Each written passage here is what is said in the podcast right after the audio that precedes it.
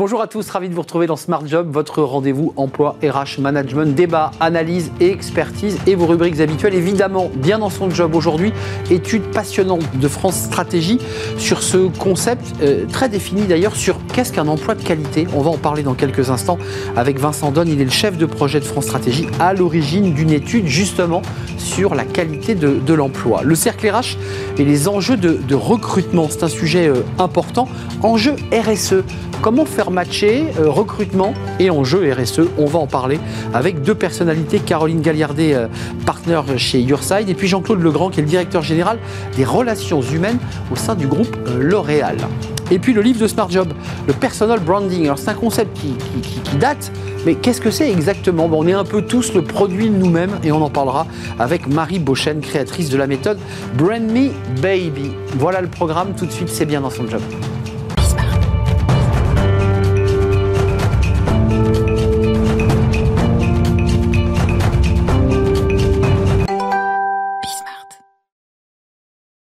Bien dans son job, avec devant moi une, étude de France Stratégie. Alors, je présente Vincent Donne parce que vous êtes chef de projet justement chez France Stratégie à l'origine de ce travail qui est vraiment un travail extrêmement sérieux, euh, didactique sur la qualité de l'emploi, avec des critères, avec un tableau à double entrée, des secteurs et des critères, parce que ça a été ça la méthodologie.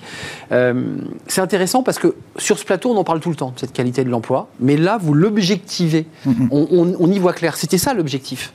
Euh, oui, effectivement. Bonjour. Et effectivement, si on regarde un petit peu euh, euh, traditionnellement, en France, la qualité de l'emploi, on en parle beaucoup, mais finalement, c'est pas vraiment un objet de politique publique. On va avoir des politiques rémunération, on va parler conditions de travail, mais on n'a pas un peu cette approche un peu intégrée. Et l'une des raisons, justement, qui est souvent avancée, c'est l'idée que, justement, on a du mal à objectiver cette notion-là. Pourtant, si on regarde, on va rendre compte que pas mal d'institutions internationales, l'OCDE, le BIT pour pas pour pas les nommer, eux euh, travaillent ces sujets-là depuis un certain nombre de temps. Il y a une littérature assez académique, assez, assez fournie euh, sur le sujet. Et, euh, et justement, cette littérature, elle montre bien que la qualité de l'emploi a un effet positif, évidemment, sur le bien-être des salariés, évidemment, sur euh, la compétitivité des entreprises et bien sûr sur l'attractivité des métiers et des emplois. La méthode, c'est 24 indicateurs que vous avez rangés dans six dimensions. Alors, il y a, il y a, la, la, durée du travail, il y a les contrats, il y a les émotions, il y a les risques psychosociaux parmi, parmi ceux qu'on connaît. Et puis, vous avez classé par secteur. Hein. il y a des secteurs. avec des métiers bah, où, où, il fait bon vivre, puis des métiers, secteurs on découvre, bon, j'ai envie de dire, on défonce un peu une porte ouverte, mais c'est important de la voir scientifiquement, bah, qu'il y a des secteurs sous tension, bah, qui ne sont pas si bien payés que ça, euh, carrière hachée, et qui sont des métiers essentiels. Et vous dites attention, si on ne fait pas d'efforts, en 2030, on va avoir quelques ennuis.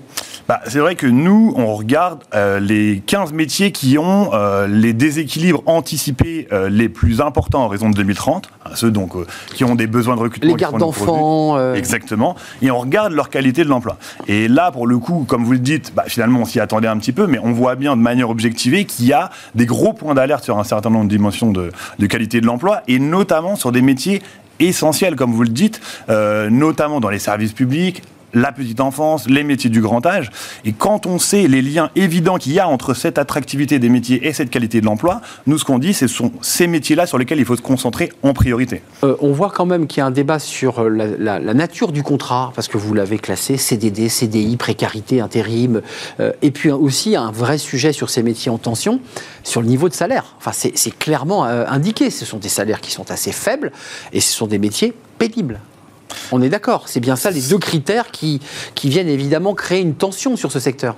Bah, alors, effectivement, la question des salaires, elle est, elle est essentielle. Après, vraiment, ce qui est intéressant avec cette approche un peu qualité de l'emploi, c'est que c'est multidimensionnel. Et on se rend compte, nous, on a regardé un petit peu, euh, comment dire, l'impact euh, des salaires, mais aussi de la qualité de l'emploi en enlevant la question des salaires sur, typiquement, la satisfaction professionnelle. Et ce qu'on remarque, c'est que, finalement, la, satisfaction professionnelle est autant influencée par les salaires que par la qualité de l'emploi non pécuniaires, on va dire. Donc, c'est-à-dire ce que vous disiez, les conditions de travail, les conditions d'emploi, mais aussi, question euh, souvent un peu oubliée, la question des, des, perspectives de carrière et des trajectoires professionnelles. Ça, vous le et ça, cette approche dynamique, c'est aussi quelque chose qu'on essaye de beaucoup défendre dans la note parce qu'on va se rendre compte que les gens, finalement, ont tout à fait conscience du fait que certains métiers n'ont aucune évolution de carrière. Les enferment, en fait. Et typiquement, si on prend un métier, par exemple, pour ne pas le nommer, genre euh, euh, aide à domicile, déjà c'est un métier difficile, mais c'est aussi un métier où les gens savent que derrière, il n'y a pas de perspective d'évolution. Et du coup, aller là-bas, aller s'orienter vers ce métier-là, c'est prendre le risque,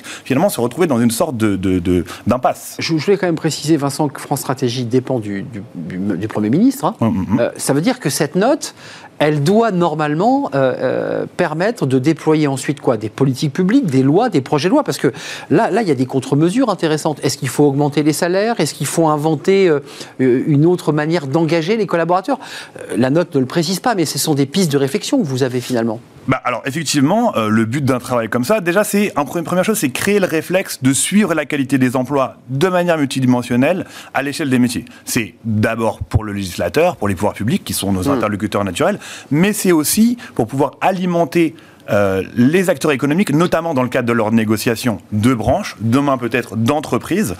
Et on essaye effectivement là de d'abord de pointer un peu les éléments de diagnostic avec certaines dimensions. Et ensuite, là, je suis en train de travailler actuellement sur une seconde note, là, un peu plus qualitative, avec l'idée de pouvoir identifier des leviers d'amélioration en fonction, justement, de ces points d'alerte de qualité de l'emploi qu'on a identifiés pour certains métiers. Euh, ça veut dire que ces documents sont utilisés, évidemment, on l'a entendu par le Premier ministre, ses équipes, ses conseillers et les députés, mais j'ai le sentiment qu'ils sont utilisés dans les branches au moment des négos, quand il va être question de revaloriser, parce qu'on va, on va brandir votre document en disant, mais vous voyez bien ce que dit France Stratégie. C'est automatique bah c'est en, réalité, je pense que c'est totalement euh, le rôle que nous on a, euh, service euh, du Premier ministre, mais on va dire, organisme autonome rattaché au service du Premier ministre, c'est finalement de nourrir les débats. Typiquement, euh, pour vous prendre un exemple, nous, on est assez régulièrement auditionnés dans le cadre des négociations paritaires. On est là pour essayer d'alimenter un peu les réflexions. Et là, ces, ces, solutions, certaines sont déjà un peu identifiées. Si vous prenez la question des horaires de travail, typiquement, on sait que certaines formes d'organisation du travail vont limiter les effets un peu euh, horaires fragmentés. Vous savez, les gens qui travaillent tôt le matin, etc. Voilà. Donc ça, certaines solutions existent. Sur d'autres, il y a un travail à faire avec les représentants des branches, les organisations syndicales, les fédérations, pour essayer d'identifier des leviers. Merci Vincent Dom, euh, chef de projet France Stratégie, qualité de l'emploi, une question des métiers. Allez euh, lire cette étude et pas que le digest, allez regarder les nuages de points et la manière dont la méthodologie a été faite. C'est excessivement instructif. Merci de nous avoir rendu visite. Et, eh ben, merci à vous. et à très bientôt de vous, accueillir sur le plateau. Le cercle RH, on s'intéresse à la RSE. Alors vous allez me dire c'est un sujet classique, oui, mais RSE et recrutement, euh, comment marier les deux? C'est pas si simple et on en parle avec mes, invités. C'est le, le cercle RH, le débat de Smart Job.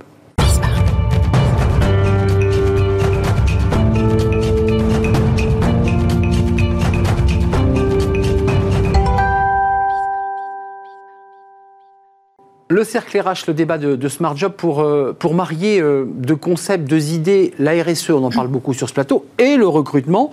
Euh, comment on fait Quelle stratégie Quelle est la bonne stratégie, tant pour les grandes entreprises que pour les, cabinets de, recrutement? Caroline Galliardet, ravie de vous, de vous accueillir. Vous êtes partenaire chez Yourside. Alors, vous ne parlez pas que des expatriés, vous faites aussi du recrutement, je le précise, parce que ceux qui suivent notre émission, vous êtes régulièrement venus nous parler de l'expatriation, de votre expérience d'ailleurs, mais on va parler recrutement aujourd'hui et RSE. Et avec nous, Jean-Claude Legrand. Bonjour Jean-Claude. Très heureux de vous, accueillir. Directeur général, alors non pas des ressources humaines, ça c'est fini, c'était le 20e. Je sais que je suis attaché à différencier les relations humaines et les ressources humaines. vous êtes donc le directeur général des relations humaines chez L'Oréal, groupe L'Oréal. Euh, je vous pose la question à vous parce que L'Oréal, c'est une marque patrimoniale connue en mhm. France et mondialement. Euh, vous avez plus de CV euh, que de candidats à recruter. Oui. Euh, c'est une réalité. Oui. Euh, et pourtant, j'ai lu dans certaines études, là, récentes, que même si vous êtes très haut placé sur ces sujets d'inclusion, de diversité, les, les, candidats vous challenge. Ils ont des exigences de plus en plus... C'est normal, et heureusement, c'est une bonne chose. mais ça dépend de quand on a travaillé, quand on a commencé à travailler sur ces questions. Par exemple, L'Oréal a travaillé sur le développement durable, ou travaille sur le développement durable depuis une quinzaine d'années sur la diversité et l'inclusion depuis, euh, 24 ans cette année, euh, même 25 ans. On va fêter les 20 ans de la charte de la diversité, par exemple. C'est dans l'ADN, c'est ce que vous dites. Ah, c'est-à-dire que c'est au fur et à mesure. Donc, euh, effectivement, euh, c'est vrai que les, les, clients, c'est des consommateurs ou des candidats d'ailleurs, posent ces questions et s'y intéressent, c'est une bonne chose. Mais ils ne les posaient pas avant. Tu vois et de toute façon, on est aujourd'hui dans un monde qui est compliqué par ses contradictions. Hein. c'est ce qu'on se disait avec Caroline avant. Au moment où on se parle, 75% des Français sont d'accord avec nos amis agriculteurs, mais ils sont aussi d'accord, euh, qui est d'ailleurs le point de blocage pour que les agriculteurs utilisent plus de pesticides. Donc euh, il y a un moment donné où il faut quand même régler ces contradictions. Hein. donc par exemple, travailler dans une grande entreprise est à la fois quelque chose qui attire les gens, mais il faudrait que cette grande entreprise réponde à tous les critères, effectivement, environnementaux, éthiques, euh, de diversité d'inclusion. Mais juste un mot, et je donne la parole à, à Caroline, mais euh, c'est un absolu ce que vous. On n'atteint jamais l'objectif. On tend vers. Oui, tout à fait. Vous tendez vers. Oui. Alors, ce qu'on fait nous, qui est plus compliqué que font malheureusement, et on devrait être plus nombreux d'autres entreprises, c'est qu'on se fixe des objectifs très ambitieux. Hum. Hein, euh, en matière de développement durable, donc la politique de L'Oréal qui s'appelle L'Oréal for the Future, elle a des targets à 2030 très ambitieuses en matière de de carbone, en matière de, consommation d'eau, en matière de biodiversité. Donc c'est difficile, c'est difficile parce que c'est difficile de trouver du plastique recyclé. Euh, c'est difficile quand nous, par exemple, on s'intéresse à ces problèmes hein, de, développement durable. On regarde le réel pas uniquement sur le scope 1 ou sur le scope 2, mais on s'intéresse aussi au scope 3. Donc quand vous rentrez dans le scope 3, on vous pose des questions. Donc ça peut être possible que des étudiants, ça m'est déjà arrivé, me posent la question de savoir il se demande plus si euh, votre bouteille de fructis, elle est en plastique recyclé, euh, euh, si on a utilisé moins d'eau pour le construire. Ça, elle, dit quand on ouvre la douche, qu'est-ce qui se passe? Qu'est-ce qui se passe dans les shampoings quand ils sont ensuite dans des effluents, qu'est-ce qui se passe dans la consommation, qu'est-ce qui se passe. C'est intéressant. Et en même temps, de la chaîne. Et en même temps, même si ce mot par moment, et en même temps, les gens consomment peu, par exemple, des shampoings solides. C'est vrai, ça ne marche pas très bien. Non, ça marche même très mal. Ouais. Mais donc euh, voilà, c'est les, les, contradictions du monde qui nous appartient et c'est une des difficultés aujourd'hui pour nous, entreprises, de régler. C'est-à-dire que d'un seul coup, on doit tout régler. Euh, Caroline Galliardet, Yourside, euh, cabinet de, recrutement. Alors, euh, on a beaucoup parlé d'IA sur ce plateau-là, ah. ces dernières émissions, avec les, lettres, voilà, chat GPT, toutes faites. C'est du travail manuel, hein, c'est de l'artisanat chez Yourside. Mais cette question-là, elle, vous adresse aussi l'alignement entre ce que veut une entreprise, ce que demandent les candidats, avec des exigences souvent un peu incroyables, presque excessives. Comment, comment on s'aligne là? Comment le cabinet arrive à s'aligner? Euh, le cabinet s'aligne très bien. En l'occurrence, nous, on s'aligne. Le vôtre Le ah, nôtre. Bonne nouvelle. Your Side s'aligne très bien et c'est vraiment euh, un point essentiel pour nous. C'est vrai que en tant que cabinet de recrutement, on est les ambassadeurs de nos clients. On est le premier point de contact avec les candidats, avec le public. On est ce premier rendez-vous avec les futurs dirigeants de l'entreprise est absolument essentiel.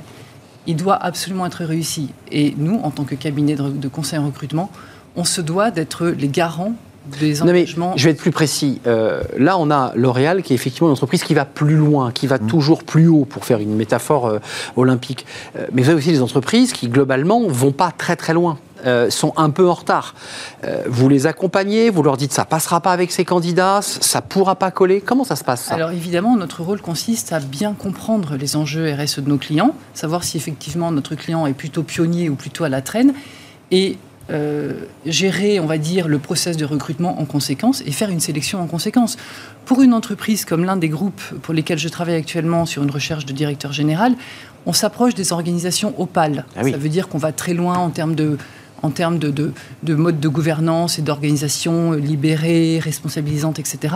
Là, bien sûr, on va sélectionner euh, sur les compétences techniques, mais aussi sur le savoir-être, sur les convictions, et on va chercher des candidats qui ont des convictions solidement chevillées au corps pour rejoindre. Surtout pour un directeur général, c'est quelqu'un qui va embarquer, il faut qu'il soit engagé. Absolument. Euh, sans, euh, sans porter préjudice aux candidats, est-ce que vous trouvez que certains vont trop loin ou est-ce qu'ils ont raison d'être aussi exigeants et de vouloir aller aussi loin? Non, je pense que c'est intéressant d'être exigeant euh, parce que de toute façon, par exemple, dans une entreprise comme la nôtre, on s'engage quand même pour de nombreuses années. Hein, nous, on, on, garde, malgré euh, les difficultés du moment, une ambition d'essayer de développer les gens dans la durée. Pour la quatrième année de suite, on va former plus de 100% de nos collaborateurs. C'est-à-dire qu'il y en a même qui sont formés deux fois dans l'année. Donc cette idée d'être capable, tu vois, je regardais les chiffres avant de venir, on a fait 3000 euh, mouvements d'une division vers une autre, 4000 promotions de gens. Donc L'Oréal la fonction euh, des relations humaines, c'est une machine à développer, promouvoir les gens. Et à faire grandir. Ouais, dans l'entreprise. Euh, donc c'est important, mais l'autre chose aussi que j'avais en tête quand, tu me posais, quand vous me posiez cette question, c'est qu'en fait, souvent on a aussi des gens maintenant qui ne veulent faire que ça. Ce qui n'est pas évident, parce que L'Oréal, c'est 94 000 collaborateurs. On a 250 personnes qui travaillent uniquement sur ces questions de développement durable. C'est à la fois énorme quand on, se compare, mmh. mais en même temps, par rapport aux 94 000... À l'échelle, oui. Oui, donc c'est rien. Et donc, il faut que tout le monde ait envie de, de partager cette aventure. Mais pas uniquement en me disant, moi, je ne travaille dans une entreprise que si je fais du développement durable, que si je ne travaille que sur l'eau, euh, sur les énergies, les énergies renouvelables. C'est pas le métier, le métier de l'oral, c'est un métier autour de la beauté. Maintenant que cette beauté soit encore plus responsable, il est évident qu'ils peuvent y contribuer activement. Euh, Juste d'un mot, parce que vous êtes avec nous et c'est important, c'est intéressant, Jean-Claude, de vous avoir. Euh, il y a un effet évidemment pour la planète, parce qu'on entend bien évidemment, c'est aussi la qualité des produits que l'on met sur sa peau, mais ça a aussi un enjeu sur le business, sur les marchés. Je mmh. pense que le marché aujourd'hui est sensible à, ce que vous nous dites. Alors en fait, c'est ce que vous dites, c'est le marché du consommateur ou du candidat, à la limite plus, parce que par exemple, aussi une des difficultés dans la crise actuelle traversée par certains des paysans et des agriculteurs, c'est que paradoxalement, le marché du bio, par exemple, il n'a pas explosé. Hein, il, a monté et, là, il est, il est en train de s'effondrer. Tout à fait. C'est la même chose dans les produits de beauté. Mm. Hein, il y a eu une très forte attendent du bio. En fait, les gens, ils n'attendent pas du bio. Aujourd'hui, ils attendent du naturel. Hein. ils attendent que tout soit transformé aussi. C'est pas uniquement de se dire, là, il y a des produits, c'est pas incroyable. Par contre, cette petite niche-là, dite bio, elle est formidable. ça veut dire que votre business, il est impacté quand même sur ce sujet-là. Enfin, les cabinets aussi, dans leur choix de recrutement, doivent aussi embarquer les collaborateurs vers ce... Parce qu'il y a une partie du business qui n'est pas bio, qui n'est pas naturel. C'est une réflexion... parce qu'ils euh, veulent, eux, ce qu'attendent les consommateurs, ce qu'attendent les gens, c'est que tout le devienne, en fait. C'est pour ça que bio en tant que tel, ça pas vraiment d'avenir. Mais que tout doit l'être. Vous, la, la, celle qui recrute depuis longtemps et qui a une expérience, on est quoi? On est dans un moment de bascule, de, révolution, des mentalités, de la façon de vivre, la façon même de d'aller euh, et de pénétrer dans une entreprise. Est-ce que ça, vous le ressentez? Bah Oui, on le ressent très fortement. Il y a une attente très forte de la part des candidats. Moi, je parle de ce, de ce point de vue-là, parce que c'est notre quotidien. Il y a une attente très forte, euh, notamment de traiter les gens avec respect. Et la façon dont nous, on va s'adresser aux candidats qui sont donc les futurs dirigeants ou les futurs cadres de L'Oréal, va être un indice pour ces gens-là de la façon dont L'Oréal traite ses collaborateurs. Ça va évidemment jouer. Il y a une quête de sens, en fait, évidente. C'est-à-dire qu'il juste dire je vais avoir un salaire et, je vais mmh, Ça, c'est fini, ça. Bah, c'est pas suffisant. Non, c'est une base, mais qui n'est pas suffisante. Ils veulent s'assurer que l'entreprise ait, par exemple, des valeurs éthiques extrêmement fortes que l'entreprise soit le reflet de ce qu'ils attendent dans la société, c'est-à-dire qu'ils puissent être eux-mêmes. Hein, être eux-mêmes parce qu'ils décident qu'ils sont euh, euh, indéterminés. Tu vois, par exemple, là, nous, on vient pour la première fois de permettre à nos collaborateurs, dans notre grande enquête interne qui s'appelle Pulse, de répondre anonymement sur comment ils se percevaient. Et en fait, on s'est rendu compte qu'on avait des centaines de collaborateurs dans le monde qui nous disent je suis ni un homme ni une femme. Donc maintenant, comment quelle politique vous mettez en place Comment on les gère Ou qu'est-ce que vous décidez de faire Bien sûr, bien sûr. Euh, avec le débat, vous avez vu des, fameuses toilettes indéterminées. Enfin, je ne sais pas si cette question euh, est posée sur le bureau du, du, directeur, des ressources humaines de l'oral. Non. non, parce que pour l'instant, nous, on a des, toilettes déterminées. Et c'est tout à fait normal. Mais ça veut dire que cette, data, ce diagnostic qui est posé sur le, bureau de vos équipes, bah, vous amener à réfléchir, au sujet. Bah, en tout cas, à savoir que ce sont des collaborateurs qui nous disent très clairement je ne suis ni un homme ni une femme. Pareil, on, s'est rendu compte, c'est extrêmement intéressant. Ça nous, c'est quelque chose qui, à l'heure justement des données, on pourrait rediscuter d'intelligence artificielle qui, je rassure tout le monde, ne supprimera pas 300 millions de jobs comme l'ont annoncé Urbi, Urbi il y a un an, des tout à fait. grandes banques. Et dont on a parlé sur ce plateau d'ailleurs. Ah, Étude Goldman Sachs, je crois. Oui, oui, tout à fait. Me semble-t-il. Il faut l'oublier vite. Euh, parce que ça ne sert à rien de faire peur aux gens par définition pour vendre des trucs qui n'existeront pas. Par contre, nos jobs vont être transformés, on pourra en discuter, on travaille dessus. Non, par contre, ce qui est intéressant, on s'est aussi rendu compte dans cette étude que nous avions plus de gens qui ont déclaré qu'ils étaient en situation de handicap que ce que l'entreprise compte de gens en situation de handicap. Parce que pas déclaré. Parce que Ils ne veulent pas se déclarer. Donc ça veut dire qu'on a du travail à faire sur notre capacité à inclure. Et nous qui pensions que depuis euh, une vingtaine d'années, on avait été déjà très loin, ben non, désolé, il faut qu'on retravaille parce que des gens nous disent j'ai un handicap, mais je ne vais pas en faire part. Je, n'ai pas suffisamment confiance. C'est ça ouais, J'ai pas confiance et j'ai aussi peur du regard de l'autre. Mais parce que j'ai pas confiance. Parce que, ça, je, me dis que finalement, tu me dis que euh, je ne serai pas discriminé, mais si. Mais j'ai le risque. Et je veux pas le prendre. Donc on a encore du boulot. Mais sur, surtout ces sujets, le recruteur, là, c'est intéressant parce que là, on parle sur des, études data anonymes, c'est-à-dire que la personne dit, moi, euh, je donne pas mon nom, mais je, ne suis pas déterminé. Euh, c'est presque du simple au double. Hein, voilà, c'est De L'Oréal, après toutes ces années, on a à peu près 1800 personnes en situation de handicap dans l'entreprise dans le monde, et en fait, on a près de 3000 qui nous ont dit euh, on, a, on est porteur d'un handicap, mais donc l'écart est énorme. Donc on a encore un énorme boulot à mener. Euh, côté, côté RSE, pour rester dans, dans, l'angle de notre sujet, même si, si, les sujets d'inclusion euh, sont un des éléments de la RSE, c'est des sujets qu'on n'aborde pas, ça, pendant les recrutements Alors, pas, Vous dites pas à un candidat, bon, alors, tu es déterminé ou pas? Enfin, vous voyez, c'est compliqué. Alors, je pense qu'en réalité, ce qui est vrai, c'est que le, la politique RSE d'une entreprise, elle ne concerne pas que l'entreprise en interne elle concerne l'ensemble de l'écosystème de l'entreprise. Et nous, en tant que partenaire RH, on est garant de ces, de ces, engagements sociétaux. Donc c'est vrai qu'on ne peut pas d'un côté afficher des politiques RSE comme celle-ci, et d'un autre côté travailler avec un cabinet de recrutement qui malmène et qui maltraite les candidats. C'est dissonant, ça crée un hiatus. Je vais vous donner un exemple très concret, Arnaud. Euh, il y a 15 jours, j'étais à un dîner, une dizaine de personnes autour de la table. L'une des personnes raconte comment s'est passé le process de recrutement sur un poste de dirigeant dans une grande marque de luxe. Et il raconte. Qu'on ne citera pas. Non, évidemment. mais sur, qui, n'est pas nous, j'espère. c'est ça, je voulais dire. Ah c'est la tradition, la qu'on ne citera pas. pas euh, il a passé neuf entretiens et il raconte comment, à l'issue du neuvième entretien où il n'a pas été sélectionné, bon, bah, ça, ça arrive. Hein, mmh. c'est un peu long quand même, ouais. Oui, mais enfin bon, voilà. On s'en rend compte. On, sait, bien qu'à la fin, il n'en reste qu'un. D'accord. À la fin du neuvième entretien, il raconte comment il n'a plus une nouvelle de personne, ah ni du cabinet, ni de l'entreprise. Ghosté. Absolument ghosté dire, ça, c'est absolument pas. C'est irrespectueux. Alors, votre, avis, quelle, a, été la perception bah, très mauvaise. Euh, autour de, toutes ces personnes autour de la table? Quelle image garde-t-il non seulement du cabinet, mais ça, à la rigueur, c'est pas très grave, mais quelle image garde-t-il de l'entreprise et de la Alors, ça, c'est catastrophique. Ça, ce que dit Caroline, conclusion, bah, conclusion obsession de notre part dans le recrutement. Ça, c'est un sujet pour ça vous. Ça s'appelle la candidate expérience, parce que vous l'évoquiez au départ, mon cher Arnaud, L'Oréal, c'est 1,3 million de CV.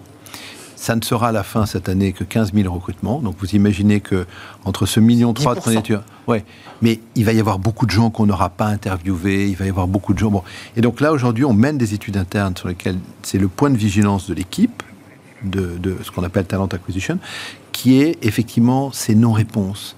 Euh, moi, c'est ce que je dis à chaque fois à mes collaborateurs. Hein. J'ai 200 recruteurs dans le monde je rends hommage d'ailleurs à cette équipe, à Michael Kinle qui les gère, c'est de se dire. Qu'est-ce qu'on fait de vivier Oui, non, mais est-ce que vous vous rendez compte qu'ils vous ont écrit bah Donc juste ne pas répondre, dire je les ai mis dans le système, c'est pas grave, j'ai fait un entretien, ils ont plus de nouvelles. C'est impossible. Et c'est pas impossible uniquement parce qu'on perdrait des consommateurs, tout simplement parce qu'on manque complètement dans notre devoir d'altérité. mais même dans notre problème. Et puis, je je peux pas démarrer avec vous en disant que je m'occupe de relations humaines et dire c'est pas grave, il y a 3000 personnes à qui mes équipes n'ont pas répondu dans l'année parce qu'ils comprendront d'eux-mêmes qu'on n'a plus envie d'eux après neuf entretiens. Ce n'est pas bien que ça arrive, Malheureusement, ça arrive aussi chez moi et je fais tout pour le corriger. Merci. Non seulement ça, ça sur la marque employeur de l'entreprise, mais ce sont des consommateurs potentiels. Ce sont des ambassadeurs, des consommateurs et des, personnes qui vont faire des dîners en ville, comme vous l'avez dit, et qui évidemment essaiment. Et qui parlent. Et qui parlent. Et en général. Euh, et même peut-être sur les réseaux sociaux. et par ailleurs, ce sont des gens qui peuvent s'exprimer anonymement sur les réseaux sociaux. C'est un vrai plaisir de vous accueillir. Partagez. Euh, chère Caroline Galliardet, partenaire Yourside, euh, cabinet de recrutement. Et merci à Jean-Claude Legrand d'avoir fait un détour par les studios de Smart Job, directeur général des relations humaines euh, au sein du groupe euh, L'Oréal. C'est un vrai plaisir de partager ce moment. On termine avec un sujet alors, qui, nous concerne tous, le personal branding. Euh, c'est le livre de Smart Job. On est un peu le produit de nous-mêmes, évidemment, et on va en parler parce que c'est un livre qui est très très intéressant et on accueille l'auteur.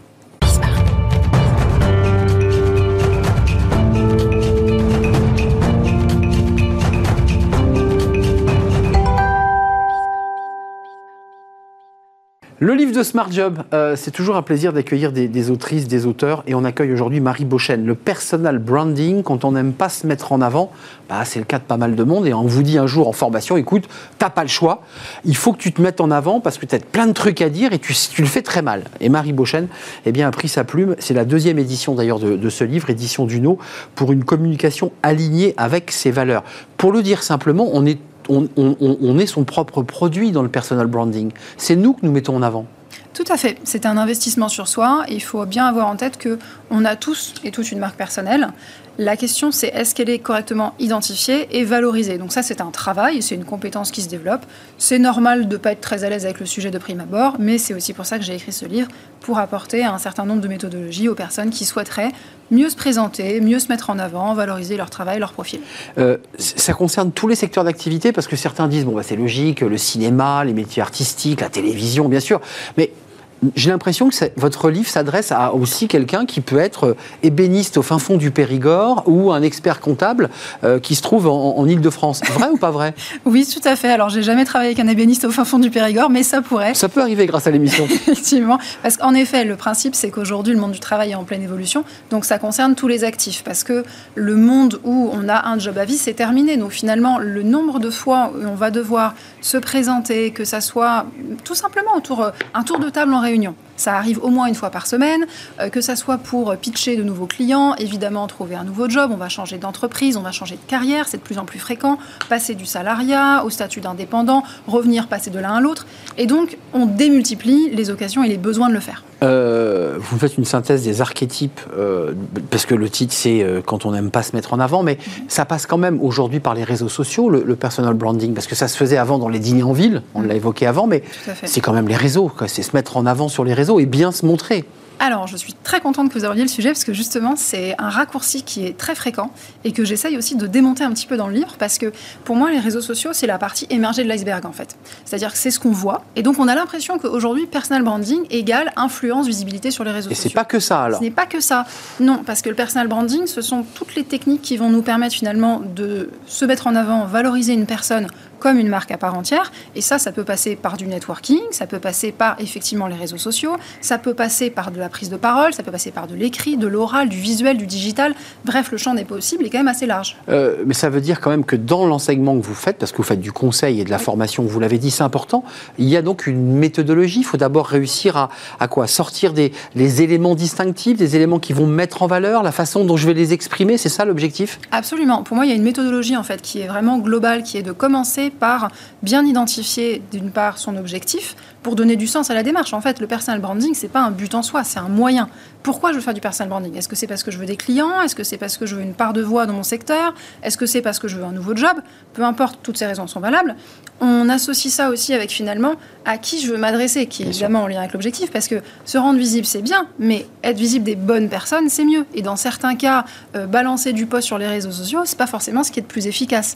Donc la notion d'audience est très importante. Et le dernier point que je traite beaucoup en profondeur dans le livre, c'est la notion de force individuelle. Hmm. On a toutes et tous des talents. Savoir la faire émerger. Exactement, la faire émerger et savoir comment on va communiquer. Parce que la communication, c'est des images, c'est des mots, c'est du visuel, c'est de l'oral, c'est tout un tas finalement de manières de communiquer. C'est de l'interpersonnel aussi. Des gens qu'on connaît euh, rencontrent une nouvelle personne, sont à l'aise immédiatement. C'est un talent qu'on peut exploiter.